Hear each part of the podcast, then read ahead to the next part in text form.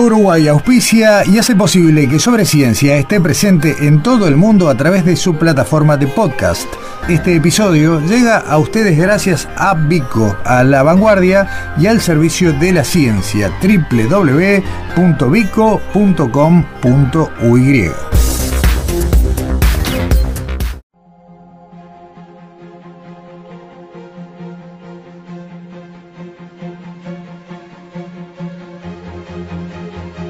8M Ciencia.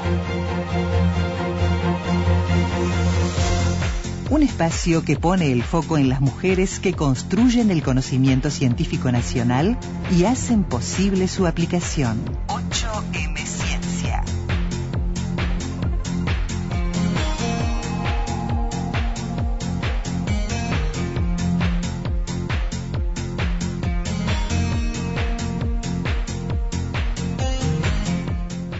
Otro viernes más aquí en Sobre Ciencia que mm, vamos a dedicar nuestro espacio al ciclo 8M Ciencia a conversar con investigadoras, con mujeres que se desempeñan dentro del ámbito científico en nuestro país, con vínculos, mm, como venimos manteniendo la tónica, en, con la Universidad de la República y con algunas peculiaridades. Ustedes recordarán que hace mm, algunas semanas conversamos con una investigadora del área forestal, eh, oriunda y capacitada en Paraguay, que había terminado su mm, doctorado en nuestro país y estaba trabajando allí en el departamento de Tacuarembó. En este caso, volvemos a, detenernos en el caso de alguien que desde fuera de fronteras ha venido a trabajar, a investigar y también eh, a dedicarse a la docencia a nuestro país. Estamos hablando de la doctora Christine Lucas, oriunda de los Estados Unidos, con capacitaciones, eh, su última en, la Florida, y que está desempeñándose como coordinadora de eh, lo que es el Polo de Ecología Fluvial en el Centro Litoral Norte de la Universidad de la República y con fundamentalmente allí en la Estación Experimental Mario Casinoni. Cristín, ¿cómo estás? Buen día. Buen día, muy bien, muchas gracias. Gracias a ti por estos minutos. Tú eres nativa de Salem. Sí, estoy nacida en Salem, en Massachusetts. Exactamente, está bien. Y de Salem, en un periplo que como, como todo académico ha ido recorriendo distintos centros de estudio, capacitándote en distintos lugares, ¿cómo viniste a Paysandú? Eh, fue un camino bastante largo, yéndome más al sur, o sea, Eh, primero, por un interés en eh, ecología de ecosistemas tropicales, eh, sí, hice el doctorado en la Universidad de Florida, pero con mucha colaboración ya de instituciones en Brasil, sí, en Amazonas. Entonces tuve la oportunidad de hacer una pasantía, como todos los jóvenes hoy en día siempre están buscando oportunidades para trabajar de forma voluntaria, para aprender hice lo mismo y eso terminó en un doctorado trabajando en el Instituto de Investigaciones eh, de Amazonas en Santarém de Pará. sobre el río Amazonas. Y ahí sí surgió la posibilidad de, venir a Uruguay con mi esposo que es sanducero y, em, y con esta posibilidad de, de abrir un laboratorio nuevo como en el marco de descentralización, ¿sí? De la educación terciaria en el país, bueno, surgió la posibilidad de venir a Paysandú. Está bien. El polo de ecología fluvial, a ver, dentro de lo que es eh, el estudio de la ecología, ¿cuál es la peculiaridad de la ecología fluvial y sobre todo qué es lo que encuentran allí en el litoral de Uruguay, Cristín? Eh, el polo surge en la realidad de una demanda bien local y regional para un laboratorio que enfoca en eh, estudios del medio ambiente, calidad de agua, las cuencas hidrográficas, eh, eh, la ecología de monte ribereño, la ecología de los cursos fluviales. entonces surgió a través de, una demanda local por gente mismo de Paysandú, del litoral norte, y nosotros encontramos un nexo de que yo podría aportar eh, más una mirada ecológica también a la vegetación de los márgenes. Entonces hoy en día somos un polo de, de varias personas que trabajan en distintos aspectos, ¿no? Biología y ecología de peces, calidad de agua y monte ribereño. Está bien. El rol de las especies nativas del monte ribereño pasa a ser clave para eh, tratar de mantener el equilibrio eh, ambiental de una zona. ¿Cómo es hoy la situación del monte ribereño, y la presencia de especies invasoras y la permanencia de especies nativas allí, Cristín? Y acá en el litoral, como en todo el país, el tema de especies exóticas es un gran tema. eh, nosotros, por ejemplo, tenemos estudiantes que han desarrollado su tesis sobre la extensión, por ejemplo, de Monte Ribereño, sabiendo que el ancho de ese sistema es una franja para amortiguar impactos en la cuenca, justamente para proteger la calidad de agua de los cursos fluviales, las lagunas marginales, etcétera. Entonces una línea nueva que recién empezamos en los últimos dos años es sobre eso, la extensión de bosque y describir también qué especies están y últimamente eh, eh, cómo puede afectar la presencia de exóticas en la recuperación o regeneración de, esos montes ribereños. ¿Está muy afectado el monte ribereño? ¿Ustedes entienden que está amenazado?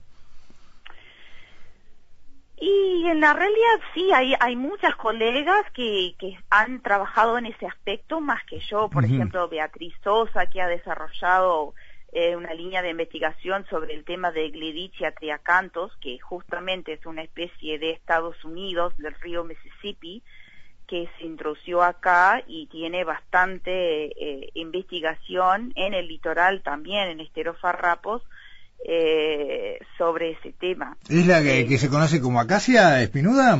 Exacto, acacia negra, acacia negra, saben que tiene la chaucha que eh, eh justamente se, se come el ganado y eso en la realidad favorece su germinación. Sí, sí, sí, la, la hemos visto eh, con una extensión descomunal. Está bien. Eh, Cristín, eh, a ver, tú decías la importancia del monte ribereño eh, como buffer para la, la, protección o la preservación de la calidad del agua, pero también como ambiente para, para mantener un, un, equilibrio ecosistémico y también como testigo de los cambios. Una de tus líneas de investigación tiene que ver con eso, no con el análisis de, de las peculiaridades de los ejemplares que muestran, eh, bueno, los cambios que han, a los que han sido sometidos a lo largo de su existencia, ¿no? Incluso eh, hemos visto algunas fotos tuyas ah, analizando los anillos de los troncos de los árboles y demás. Ah, sí, Eh, una, una línea de trabajo que tenemos se llama dendrocronología, Ajá. Lo, cual es el estudio de eh, anillos de crecimiento de árboles. En este caso nosotros sí eh, desarrollamos ese estudio utilizando especies nativas, por ejemplo, el conocido coronilla, que es muy buscado para la leña, eh, tiene muy buena calidad de leña. Eh, otra especie que empezamos a trabajar es el prosopis, el algarrobo. Entonces, esas especies que están en la realidad en todo el bosque nativo, no solamente el bosque ribereño, es la utilizamos como una forma de la historia ambiental de estos sitios, como una ventana al pasado. Entonces los anillos, a través de, de, cómo crecen, eh, hacen una indicación justamente sobre eh, eh, cómo es en el pasado de precipitación, de inundaciones y periodo de sequía. Y esa investigación desarrollamos en colaboración con otra colega, otra ciencia Lumila Profumo en Rivera, que tiene un laboratorio de anatomía de la, la madera nativa también, y también con eh, laboratorio en Chile. O sea, es un eh, línea eh, que tiene mucho apoyo en la región de América del Sur. de colaboración a nivel a nivel regional. ¿De qué, qué qué vida, qué tiempo de vida tienen estos árboles. Estoy pensando en cuántos años para atrás puedes ir en el tiempo a partir de, un trabajo dentro del área de la dendrocronología, creo que lo dije bien. Claro, sí, es la, eh, es, la datación de anillos. Eh, los árboles más viejos que hemos encontrado eh, arrancan su crecimiento en 1900, pero, pero eso es bastante rara, ¿no? Típicamente encontramos árboles que eh, seguramente vienen de bosques que fueron talados en los años 30, 40, 50 y tienen 70 años. Eh, lo interesante es que ahora estamos trabajando con mucha madera muerta del campo.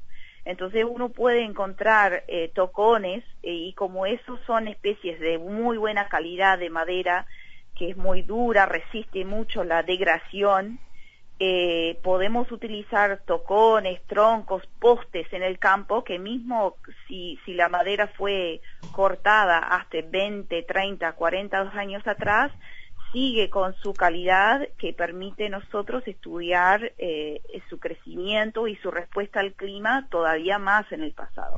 Pero generalmente estamos mirando patrones y árboles que crecieron en, en ese siglo, ¿no? En el siglo XX. Dentro de una mirada mm, vinculada a lo que es el, proceso de cambio climático, Cristín, ¿este tipo de estudio puede aportarnos información sobre este, estos últimos 100 años y encontrar patrones de, cambio, por ejemplo, o de modificaciones en el régimen de los ríos y todo aquello? Claro, o sea, nosotros como parte del Departamento de Agua, nosotros todos estamos mirando eh, la historia, ¿no? De tanto de precipitación y los caudales de, los ríos de distintas formas, utilizando distintas herramientas. Eh, nosotros lo que aportamos es una mirada, o sea, como el árbol es una estación meteorológica en el campo. Y ella registra la humedad del suelo a través de su crecimiento en madera. No es una metodología perfecta y todos tiene su error, pero si, si, si utilizas em, los árboles como más un elemento que indica cómo fueron las condiciones en el pasado, es muy complementaria porque nosotros, por ejemplo, datos climáticos antes de 1950 son más escasas y ni hablar de caudales de los ríos. Claro. Entonces es otro aporte, como otra mirada para intentar entender, bueno, qué frecuencia eh, tuvimos de sequías en el interior, ¿no? ¿Cuántas sequías fueron en el interior? Eh, por ejemplo, sequías que duraron varios meses, ¿no? Porque tienen que afectar un crecimiento anual de los árboles. Está bien. Entonces es, es como complementaria a otros datos proxy que, que estudian varios investigadores en Uruguay sobre sobre la historia eh, del clima en el último 100 años, 120 años. Perfecto. Cristín, dos preguntas eh, más sobre este tema. Eh, ustedes, además, dentro del grupo de trabajo del Polo de Ecología Fluvial, están llevando adelante algunos proyectos de interés de la CARU, o sea, proyectos binacionales que tienen que ver con conocimientos también, bueno, justamente del río Uruguay y su, y su entorno. Sí, nosotros tenemos, em, eh, participamos en dos proyectos. Primero tenemos em, el primer convenio específico entre el CENUR Litoral Norte y la CARO para estudiar eh, el tema de regeneración de especies nativas. En este aspecto es un proyecto que escribimos para estudiar eh, tasas de germinación de especies nativas, la respuesta de semillas de especies nativas eh, a la inundación y lo lindo de ese proyecto que integra, por ejemplo, una investigadora en Montevideo que está estudiando eh, los microorganismos en el suelo que pueden favorecer eh, la germinación de estas especies. Ella, se llama Adriana Montañez. Y también integra otra mujer, Sandra Marroy, que ella es de la del tecnólogo en imágenes de fotografía. Porque la ciencia siempre es bueno, eh, la difusión, la difusión a veces es, a través del arte, fotografía, cómo llegas al público general. Claro. ¿No? Entonces integramos eh, una colaboración eh, con estudiantes de fotografía de Paysandú para hacer un registro fotográfico de estas especies. ¿sí? nativas, que hay muy poca información disponible al público sobre las características de esas semillas, cómo son, qué requerimientos tienen para germinarlas, etcétera. Entonces el proyecto apunta a eso, pero además eh, como polo apoyamos otros proyectos de Caro, por ejemplo radiotelemetría de Dorado en el río Uruguay. Perfecto. Eh, que es también una de las especies que interesa porque es una especie migratoria que está haciendo, que se vio afectado su, su desplazamiento con las represas y bueno, hay que conocer qué está pasando con ellos, ¿no? Claro, sí, y eso también integra eh, la colaboración con instituciones y estudiantes del Río Quehuay también. Como queremos trabajar eh, mucho en, en el territorio, en el departamento de Paysandú, y bueno, desarrollar que, investigación que al final apunta a las problemáticas ambientales eh, locales. Está bien. Eh, Cristín, eh, el otro gran tema que nos interesa en estas entrevistas de viernes, eh, dentro del ciclo de, 8M Ciencia, tiene que ver con las cuestiones de género y nos interesa tu experiencia. Eh, en definitiva, como decíamos al arranque, tú has conocido, bueno, lo que ha sido mm, estudiar y trabajar en el ámbito científico, tanto en los Estados Unidos, en distintos estados, como en Brasil y en Uruguay. en todas partes, sigue siendo un problema para las mujeres desarrollar una carrera científica o un poco más trabajoso? Y en la realidad, o sea, eh, mi, mi experiencia como, como, bueno, a ver, creo que es un poco, por un lado yo veo varios eh, temas paralelos, ¿no? Que enfrentan todas las mujeres en cualquier país.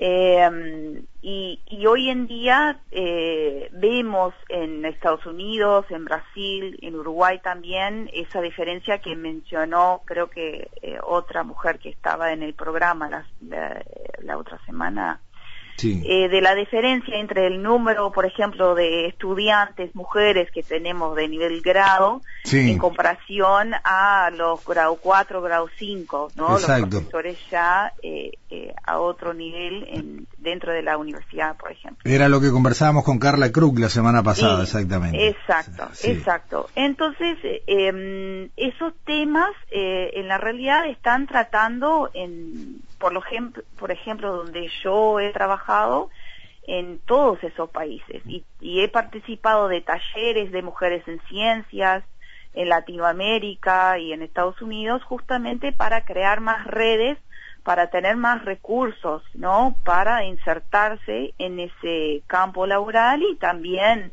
eh, intentar hacer el equilibrio entre la vida profesional y la vida personal. Claro. Está, bien, indudablemente que son asuntos a, resolver y que, a ver, eh, tiene también particularidades eh, y diferencias entre lo que puede ser Montevideo y el interior. ¿Cómo lo ha sentido allí en Paysandú? Y en general en Paysandú nosotros tenemos eh, mucho apoyo, o sea, hay una energía acá para todos los laboratorios jóvenes, investigadores jóvenes, todos con, o varios con niños, chicos, entonces hay un apoyo general porque varios de nosotros venimos, eh, o sea, algunos colegas volvieron al país desde otros países donde hicieron los doctorados. Entonces, en general, uno se siente un apoyo, por ejemplo, las, eh, los padres de agronomía se organizaron y formaron un jardín infantil en agronomía y tuvieron el apoyo del EMAC que les dieron, les cedieron un espacio del EMAC justamente para sus hijos entre pocos meses y tres años tener un lugar cerca del madre y del padre eh, que podrían visitar, tiene un salón de lactancia. En ese sentido, en Uruguay particularmente en el interior, eh, se ve mucho mucho apoyo para ese tipo de iniciativas. está bien. Eh, que en definitiva, a ver, son herramientas para eh, generar cierta paridad en cuanto a lo que pueden ser eh, los problemas de, o, a ver, las tareas vinculadas a la maternidad, ¿no?